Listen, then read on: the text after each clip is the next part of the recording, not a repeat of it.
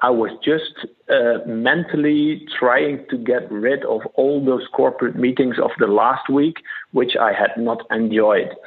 And that for me was an aha effect like, okay, um, if I stay in this corporate and if I grow higher in the corporate ladder or hierarchy, I will have more and just more of those corporate meetings. Is that what I want? And I realize, hey, um, I do have a career problem here on the long term.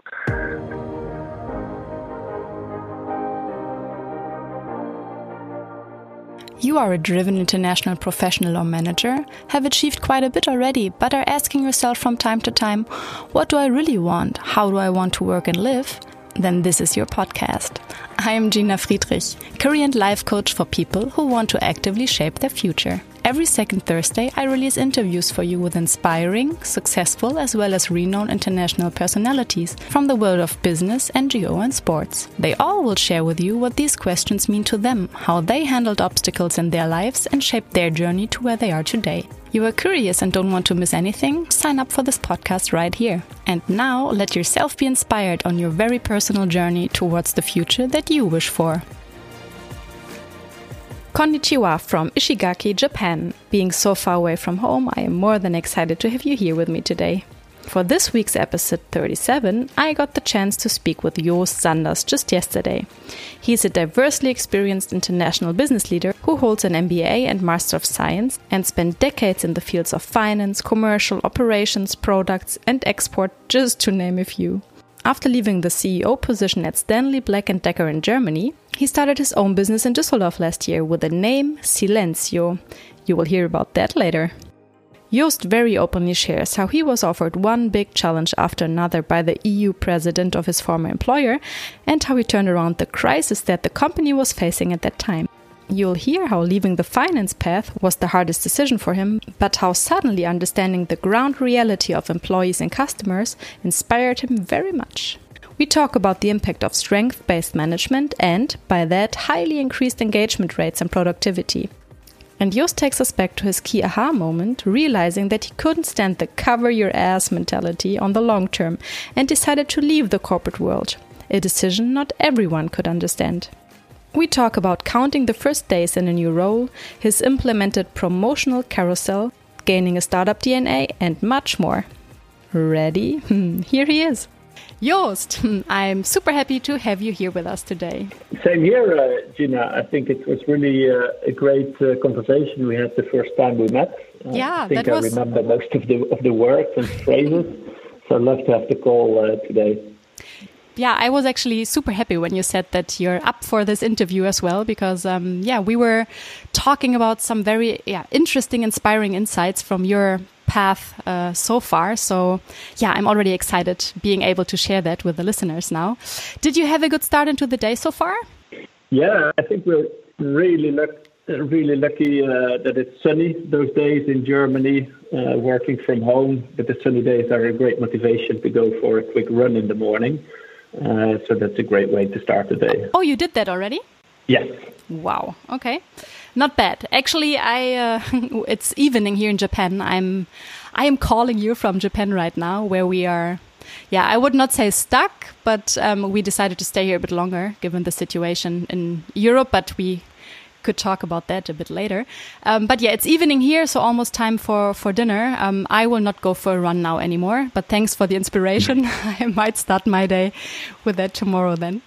So Joost, maybe to start with a question that gives our listeners yeah, a bit more information about yourself. Why don't you tell us who is Joost Sanders? Great question, uh, Gina. So my name Joost comes from the Netherlands. That's where I'm born. Um, currently 43 years old. Uh, I progressed through um, some corporate careers of American companies. I like to do some sports. Uh, like I just mentioned, uh, go for an early run. Um, I'm not not a, mountaineer or alpinist, but uh, I love and I recall the moment, which was important for my career as well. I think mm-hmm. that I was standing on the Matterhorn in wow. Switzerland, on the top of it. Um, I do have a son uh, who is 14 years old, and of course, trying to cope uh, with the current corona crisis and the school uh, courses as well.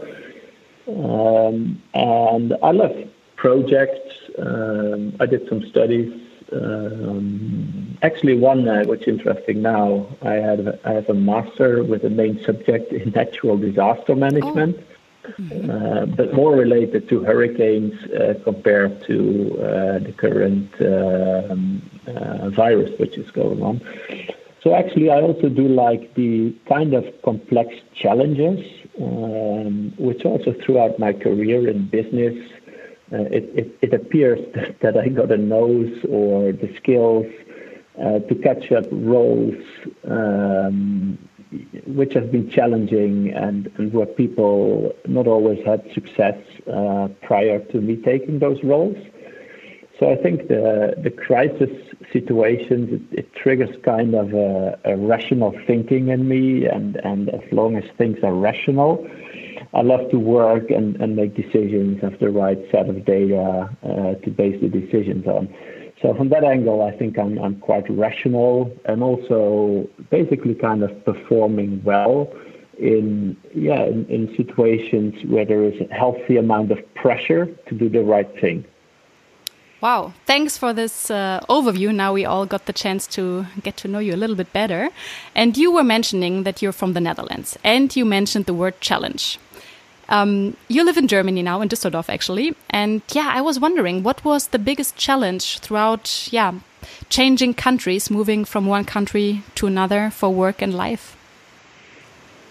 I think in challenges uh, from a career perspective, uh, for a long time I was pursuing a finance career.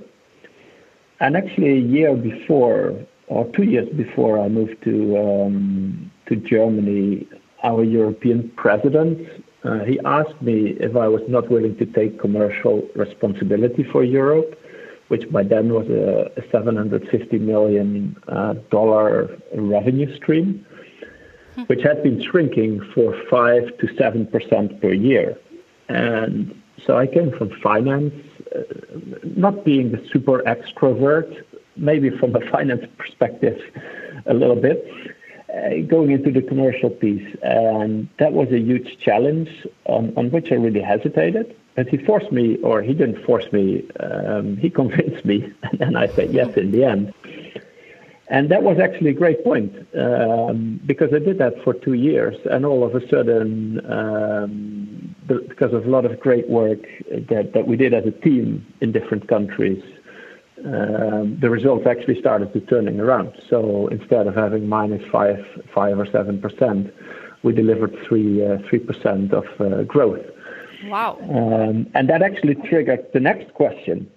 So Europe was growing by then in 2015, with the exception of Germany, and so my my European president came again and he said, well, yes, it's good that we grow in Europe, but not in Germany. Uh, would you not like to go to Germany as a general manager? And at that stage, so December 15, I got kind of my one way ticket, I like to phrase it, uh, to get on the ground in Düsseldorf. We had by then originally 450 employees. And yeah, we started growing the business from there. Um, in doing so, the business was not performing well. So a lot of people management, conversations with employees, with customers. And I think the challenge, because that, that was your question, the challenge was really time management uh, in crisis, because you always like to have a perfect set of data and meetings and agenda. But in crisis situations, you typically don't have that. Um, and, and I think those challenges, they really helped me developing my skills, raising my awareness of my strengths, and also uh, helped me directing for the next steps that I've been setting in uh, 2019. Yeah, what helped you to actually do that, to gain this value out of a crisis as you've just described?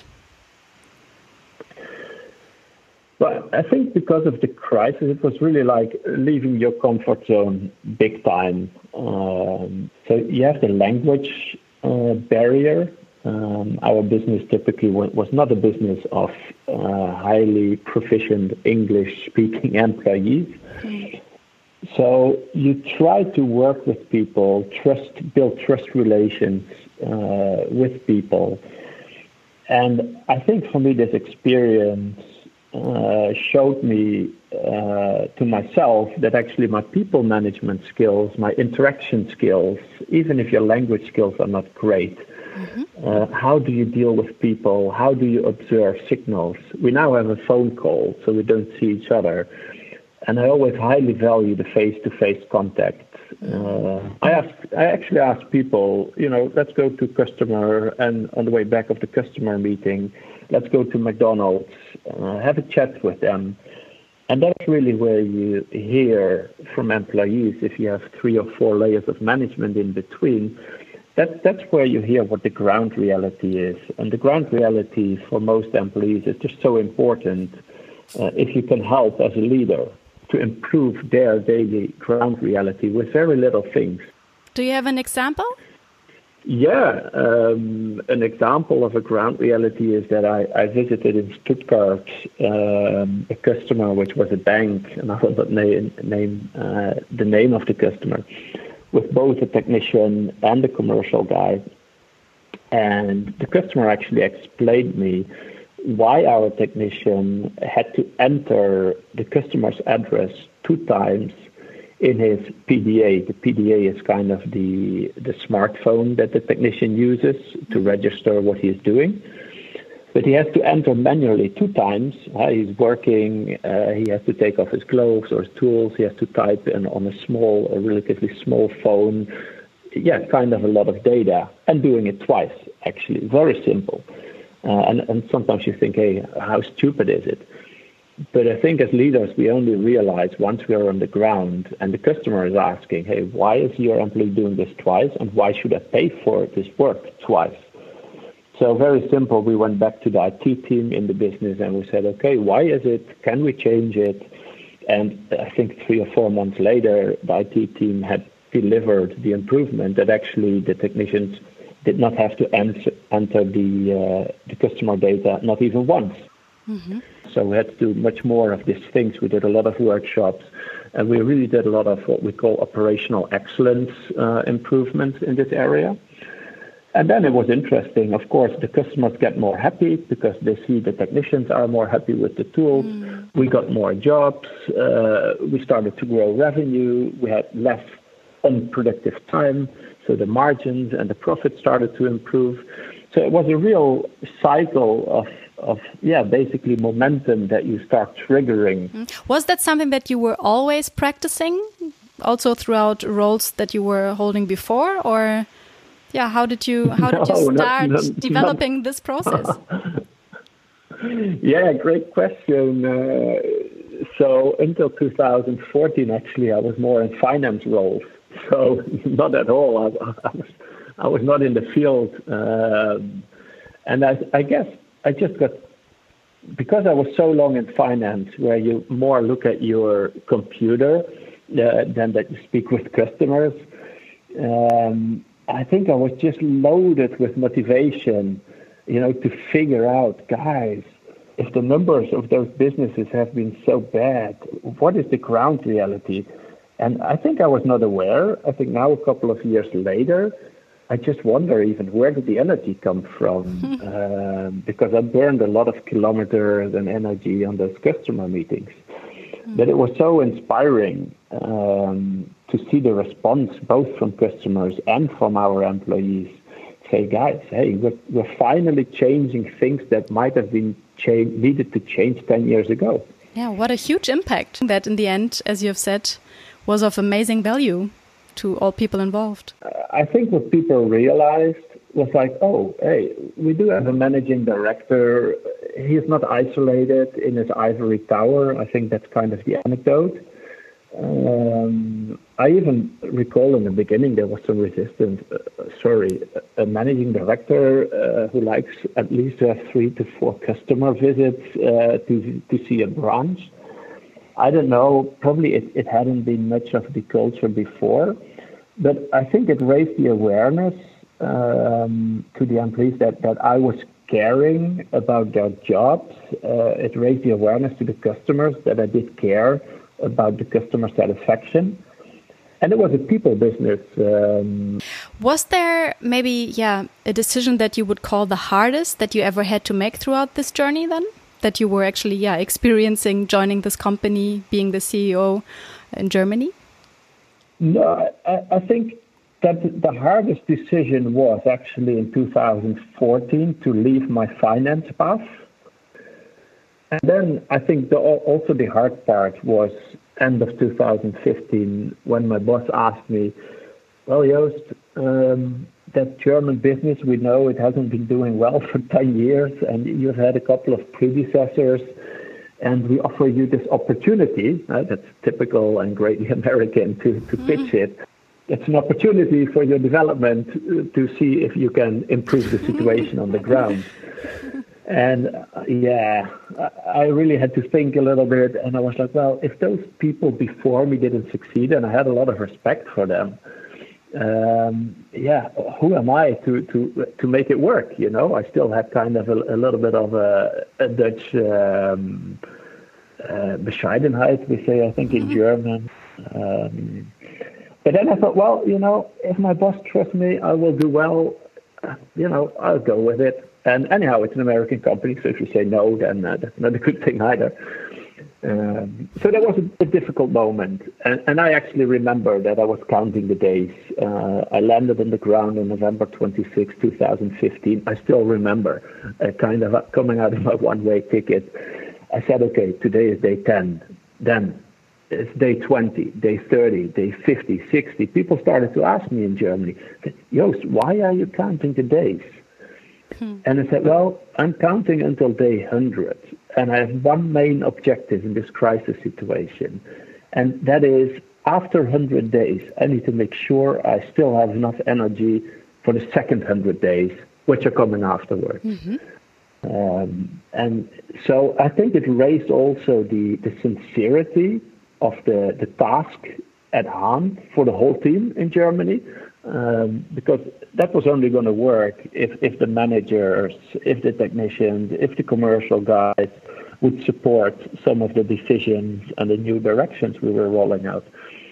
So yeah, that was really a tough, tough phase, very challenging. But I think now, with hindsight, it's also great to speak about it. Uh, roughly four years later, so learningful totally learningful. uh, so many great moments, great people that I met. Um, and, and I think for yourself, awareness of what you can do, what you cannot do. I didn't know it before. Now I look back and I feel good, and I learned that actually what I like most professionally mm-hmm. is working with customers, um, working with employees. Uh, one of the discussions we had was about the um, talent management. So there were some older structures in terms of, of managers in branches and regions, etc. And people who had done the job for 10, 20 years and said, well, we've always done this for 10, 20 years. And well, in that case, for me, it was quite easy to say, well, it didn't work because the business was losing customers, it was losing employees, it was losing money. So it was an easy argument to say, guys, it's nice that you did it for 20 years, but we've got to change because hmm. otherwise there is no future. And then I think what was really challenging was to get the right people in the right job, uh, in the right branch, in the right role uh, internally, uh, which was my preference uh, compared to go hire people from outside.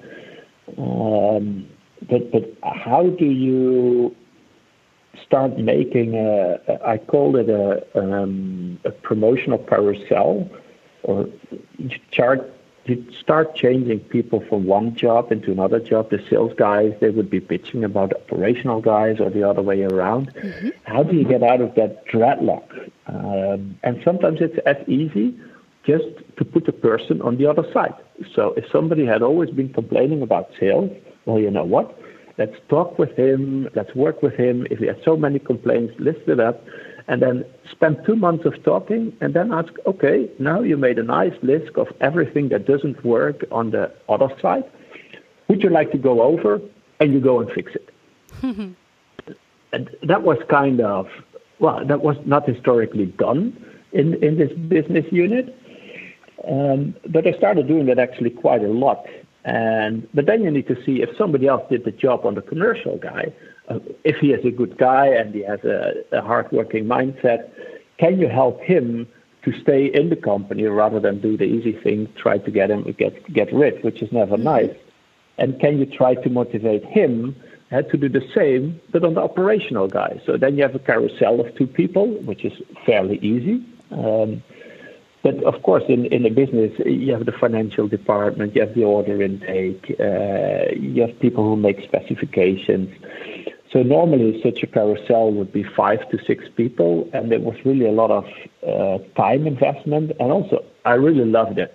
Speaking with people who had been in a role for 10 years, trying to motivate them to do something else. Some mm-hmm. people would love to finally do something else. Mm-hmm. They really saw it as a great opportunity. A lot of people, of course, would say, well, I do it already 10 years. Why can I not do it another 10 years? Mm. So really doing that, that personal people management, um, I loved it. And a lot of people were very grateful to me, actually. They said, well, yes, all the people management that you did and the focus on people management. I also asked my managers, you know, listen, make development plans and in corporate, you know, we were always good in saying, okay, we had once a year a corporate development discussion with an employee and we file it for the system. But you know that that's not the the clue about people management. I think for me, I learned more about people management at that McDonald's, speaking with a certain mm. person, as having a face-to-face meeting in your office, uh, where the other one is fully prepared, has a list already in front of him what he wants. I think it was really the field trips which gave me a much better understanding of the strengths and weaknesses of the people, and also for their own self reflection. I think there is a lot of tools to give people fact based feedback. I say, okay, you were with the customer, you raised this issue, this is what you, how you dealt with it at the end. Was it right? Was it wrong? Would you do it different? Yes or no? And, you know, would you do it rather from the commercial side or rather from the operational side? Maybe you have your strength somewhere else. Hmm. It's, I think it's amazing the way you did it. Uh, really like focusing on, on the strength of someone and then building on that and trying to develop that and trying to see where this could actually be of great value, maybe even on the other part or the other side or another seat in this carousel. I think it's amazing to, to uh, implement that. This probably made a huge difference, I can imagine. It, it, it really made a huge difference. The um, as, I mentioned, quite rational. So the employee fluctuation, which is called the attrition rate, um, in 2015, before I started the job, was 28 percent. So of all 100 of each 100 employees, 28 people would quit on their job on a yearly basis. Um, and of course, for 450 people, it would be uh, more. And actually, two years later, that percentage went down to 3%. So I think people really um, appreciated uh, that that you know push on on trying to fix the critical things for customers, but also for employees, and focusing on the positive skills of people. Say, hey, you accelerate here. One of the things we did because I knew I was going to be short. There had been a lot of restructuring before I, I came to uh, to Germany. So in the management layers, there was a, a lot of skill set gaps. So I opened a talent pool, and the talent pool is I actually copied it from our C, CFO in the US and uh, adapted it really to the situation in Germany. And I was looking for people aged from 25 until late 30s of which I kind of figured out, okay, they're motivated, uh, despite yeah the business not doing well. They always kept a positive mindset, and looking forward, trying to improve. Mm-hmm. And we we started to invite them, uh, I think, on a quarterly basis, and have them doing some workshops, uh, having an external coach actually, and then also go for dinner in the evening and and get their feedback. And I think 50% of those people, uh, in the end, uh, got into managerial jobs um, where they started to improve. And that also helped to the domino effect uh, from a motivational perspective, mm. uh, from a results perspective. So really, that people piece. Uh, wow, I really learned that in Germany, and and I loved it, and and the power of it is so strong, and it motivated me. I think I got extra motivation and energy out of doing that, and that was an innovation boost or source, which I had never seen before I actually went to Germany. Hmm. I think it's uh, it's super interesting. You probably know there are different Gallup studies, Gallup analysis, and there is one actually saying that yeah. if people are able to use their top strength, with, which of course need to be identified um, first, that if you're able to to use your top strength at work every day, that it will not only lead to higher satisfaction, it will also increase pro, pro my God, it will also increase pro, I cannot say this word. oh, Productivity. I'm sorry. Oh, no it will, problem. um, it will also lead to increased productivity by 8% of an individual and i think even 13 or 14% if you have a team that is actually managed based on strength and are able to leverage them in a day-to-day life so i think yeah there there are even numbers proving that you did everything right and it's just nice to hear this success story of yours thanks for sharing that yeah, thanks, uh, Gina. And, and actually, so Gallup was one of the tools that we used. Uh, so we, we did measure Gallup across our employees. So I had a very high participation rate of, I think, um, 87% of the employees did participate. Mm-hmm.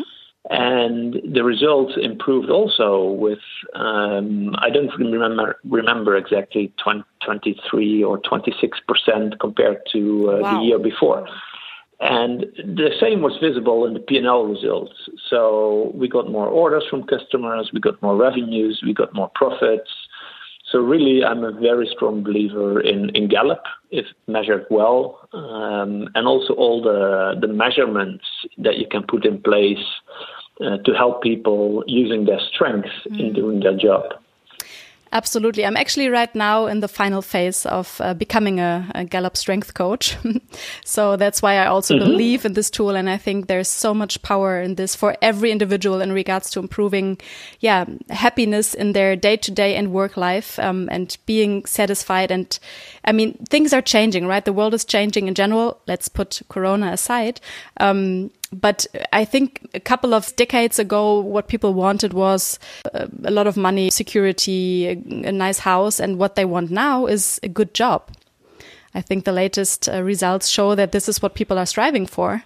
And if you are lucky working for a company which is actually focusing on, on strength of each employee rather than only trying to work and develop weaknesses and trying to send people to trainings to actually decrease weaknesses rather than focusing focusing on the strength and building on them and trying to bring people to yeah to excellence in something that they anyways have in them and that that just needs to be focused on and um, how do you say leveraged more, then I think it uh, it makes a huge difference for a team and also on an individual basis. But yeah, you have just perfectly described how you did it and what an impact that had. So good to hear another yeah, success I, story. I, thank you, Tina. And I think you hit the, the nail on the head there. Um, I do believe there is more opportunity and also more fun and also more money to earn by defining tasks and opportunities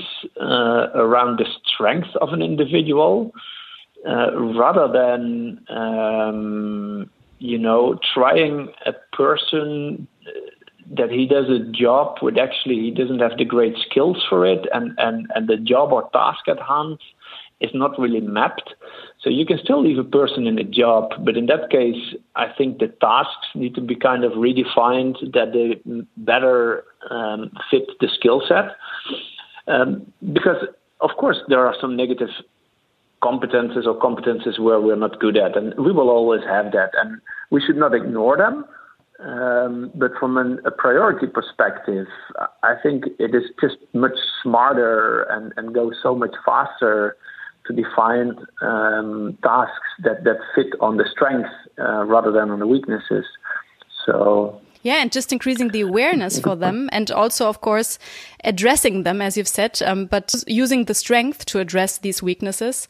And um, quite often, actually, what I experienced also is that um, a weakness could also simply be, a blind spot of an actual strength not being applied in the right way yet, right? I don't know if you also have yeah. experienced that, but also there, um, a good manager is um, is key to support an individual uh, on developing this view on yeah the, the strength based approach and this awareness and to see the opportunities in that and building on them yeah, super exciting. Yeah, that, that's where I'm actually great, grateful to. Uh, I mean, I've had many bosses in my corporate career, um, and actually a couple of them very good. But the guy who sent me to Germany, I, he must have seen that there was kind of a blind spot because my people management skills as a finance guy, at least not to a big extent. You have you're in a finance team, but you know not highly exposed to, to commercial or to customers. And he must have seen I had kind of a blind spot, but he gave me the confidence with that blind spot uh, actually to turn it into a strength. Uh, mm. I mean, I was not aware of this this skill or competence uh, ten years ago, not to the extent as I am today. So that that's really where I'm also yeah grateful for a lot of the yeah corporate managers, uh, what you can learn uh, from them, and also having you know their sponsorship um, in terms of taking new opportunities. Yeah, absolutely. So now we talked a lot about this, yeah, this position that you were holding. I mean, you you spent many many years in that company, but I was just wondering, throughout your whole career, um, and knowing what you're doing now, and we will come to that in a moment, was there, yeah, was there maybe an aha moment that you could share that really brought you closer to answer the question of what do I really want? Yeah, I think that was after two years on the ground in Germany, so say 2017, the end of it, you know, the business was doing better, the team started to develop. Um, there were still a lot of uh, hotspots of concern, but the, the, the trend had turned in, in a positive direction. I started to, to wonder like, okay, even if you are a CEO of, of such a company in Germany, I, I, think there was aha moment that I learned that okay, the interfacing and looking for solutions with customers and with employees, I really liked it. And I, w- I started to get pretty disturbed by corporate meetings. Uh, we would have a lot of uh, video conferences, and people would ask me not to go see customers because there was a corporate video conference. And in, in the corporate ladder, I think, I don't know if that's appropriate for this pod, podcast, there is this word of the, the cover your ass mentality. We can skip cover it later ass? if needed. yeah. In, in decision making, it kind of means like, well, before you make a decision, you have to speak to 10 or 20 people because you need alignment, buy in. Mm. And, um, and that's kind of nobody wants to make a decision. They are afraid they don't know if they are in the right role to make that decision, and that's why they cover their ass. Uh, so they need to check it with other people. Uh, it's it's it's a nice word for bureaucracy. Um, it really is the bigger nice the word. company becomes. and I started, you know, because I was in a rhythm. Eh? The, the, the work I did in Germany was on a rota- on kind of a rotation. If I would go to Stuttgart one day, I would be back in Stuttgart one month later, speak with the same people, the same customer, check if all the actions were executed, yes or no. Mm. So I had a, a tremendous a travel agenda. And then after a year and a half, the results started positive. So people at corporate outside of Germany uh, they started to ask Joost, we, we want you to be in this meeting, we want you to be in that meeting. And my time consumption started to, to shift into 40, 50% um, of, of non German related activity. And I really felt unhappy with it, terribly unhappy. And in the weekend, I, I used to go swimming, and, and I figured out in the swimming pool that there had been days, you know, the first hour of swimming on a Saturday morning, mm-hmm. I was just uh, mentally trying to get rid of all those corporate meetings of the last week, which I had not enjoyed. And that for me was an aha effect like, okay, um, if I stay in this corporate and if I grow higher in the corporate ladder or hierarchy, I will have more and just more of those corporate meetings. Is that what I want? Mm-hmm. Um, so that was not just swimming one day. It, it, was a couple of times, a couple of weeks, and actually a couple of months. And I realized, hey, um, I do have a career problem here on the long term. So I, I, need to figure out a solution. Yeah. How did you do that then? What was the next step you took actually to find an answer to that question? I think it, it was. I think you did another podcast that, that I listened into. It, it's not always an, an active action. It is kind of a, a, a sequence of events. Um, so I started to to think, okay, um, what do I do? And and one of the conversations I had somewhere uh, in that period, somebody asked me, um, well, actually, uh, can you define for me the next role um, in this business uh, globally or at the European level that you think uh, you would like to do? Mm-hmm. Well, that was a great question mm-hmm. um, because big, by then, a big question. that was a big question, absolutely. And I also read a study actually, so I always like to read a little bit. And there had been a, a study done by, by a guy in the Netherlands who compared the, C, the typical CEO profile of a multinational to a um, entrepreneur of his own business. Uh, but the big differences between those profiles are that the, the CEO of a Fortune 500 or a DAX company, he is investing much more time in stakeholder management compared to customer uh, and and innovation, mm-hmm. which is logical if you speak about it because you have your shareholders, etc. So I think that study and the question helped me to to actually come to the answer that well probably my next job should not be um, at a big corporate, and um, then I figured out okay that's that's tricky. Um, because you know at corporate you get a nice salary, you get a nice mm. car. Um, I had discussion with my brother-in-law. He said, "Joost, do you really consider a startup?" And are you going to walk with a T-shirt like, okay, I have a startup, uh, and are you not going to come with your nice uh, German limousine anymore for family meetings? Are you going to travel by tram and, and, and train? I said, well, I don't know if it's that extreme. Um, but yeah, so I had a kind of a lot of conversations with people, and in the end, uh, yeah, I made the decision. and said, okay, I'm going to start something. I'm going to start something for myself uh, from scratch um, just totally at the bottom again, uh, learn everything um, from scratch, and, and start building it up from there. Hmm. So one well, one question, two questions are in my head. Um, what did it do to you to hear someone reacting like this? I mean, I also went through this a couple of times in my uh, professional life because I've made a lot of turns and really starting from scratch again, and also going back to university, and then also in the end starting my own business yeah, how did it feel hearing this? And also, how did you then in the end still manage to focus on what it is that you want and not having these reactions, words of others affecting you? Yeah, so so very good. Um, so what I realized is that in terms of my network, um, I, I, needed to get DNA of the startup scene, um, just like I needed to get DNA of the corporate scene 20 years ago. Um, but now it was the other way around. I said, okay, if if I'm going to do this, I need to be surrounded with people who do the same, who have the same mindset. Say, hey, I want to start something for myself. Um, because you know opinions are everywhere uh, in your social circle at, at work and I think, at least in my case, I do get motivated. So I think what this remark did to me was it, it raised the awareness on okay, I'm going to change something. It's it, it is obviously perceived as a radical change. So thank you for for this comment. I see it a little bit as a mirror, and, and I can only get uh, stronger out of it.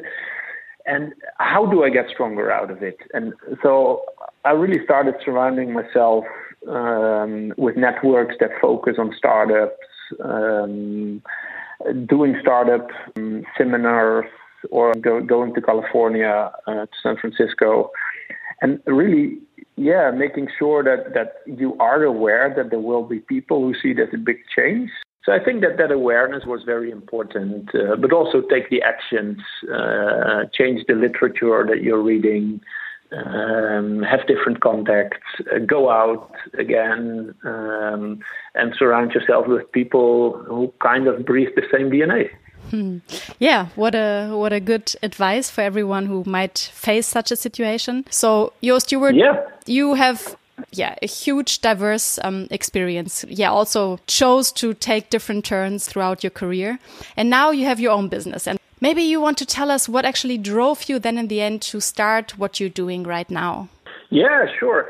So I think what I realized in Germany was like the, um, the the tools that you have as an employee to focus better on your work. That always motivated me. And in the 20 years of career, I was in different offices. I actually made a list. I, I, I think I've been in probably 13 different offices. Some of them were open space, some of them were closed, some of them were 20 in a room. And personally, I always got a little bit distracted. Uh, if you, for example, if you sit two persons in a room, the other one is calling, you try to work and you do concentrated work with numbers or uh, some strategic stuff where you need concentration. The phone call of the other person does distract. Um, and I had an employee as well in my job in uh, in Germany who actually went sick for uh, probably a month because he had been working in open office uh, with a lot of noise and stress. And yeah, this is not for everyone, really, right? no, exactly. And he was the key account managers with the biggest volume, so that had a, a very negative impact as well. So the open office is uh, the WeWork, new work is really new concept or new. It's a couple of years old, but there are a couple of, of negative effects related to that. And I figured out like, okay, um, the whole trend of noise canceling um, is kind of uh, providing a solution in a very nice and, and gentle way to people who do concentrated work in a co space. And so I have selected a product group and working actually with the acoustic engineers as well from some of the suppliers that provides what I would call uh, silence at request.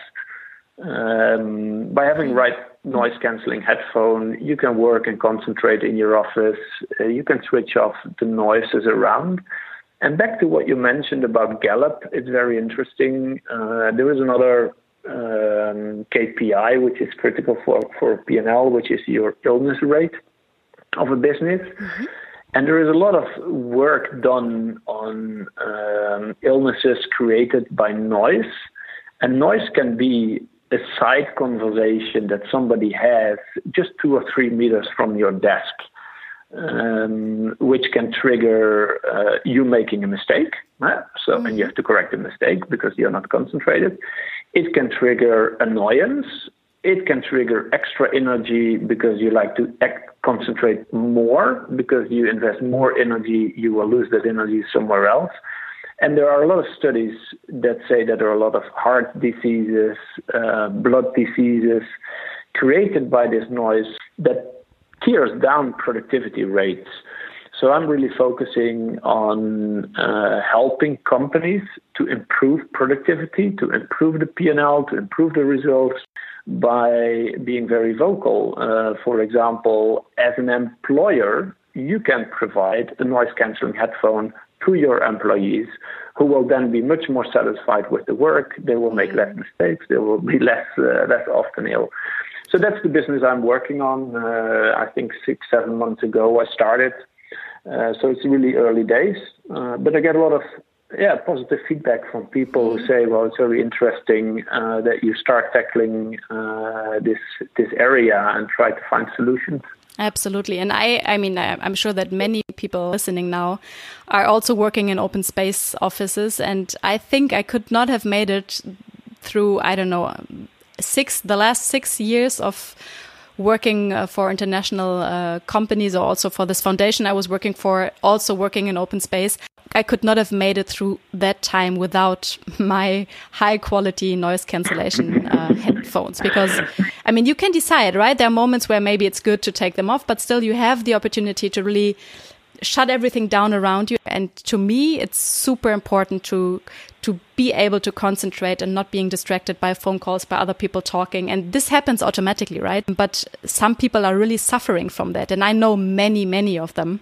And in the last um, organization i was working for I remember when I started walking in with these headphones, I kind of felt stupid because, I mean, not stupid, but I was the only one at that time. And some people started telling me, like, ah, Gina, you're not so interested in what we're doing. And if our CEO is talking on the phone to someone, you're not so interested in hearing what is happening there. And so that was actually a stamp I got through that. But then one month after the next, I saw more and more people actually buying them on their own. And I think it's it's just an amazing thing if an employer offers this and gives this opportunity of being in silent mode whenever it's needed. And we all have tasks where we need to concentrate. So exciting times uh, in general, if if it's still like, yeah, a startup.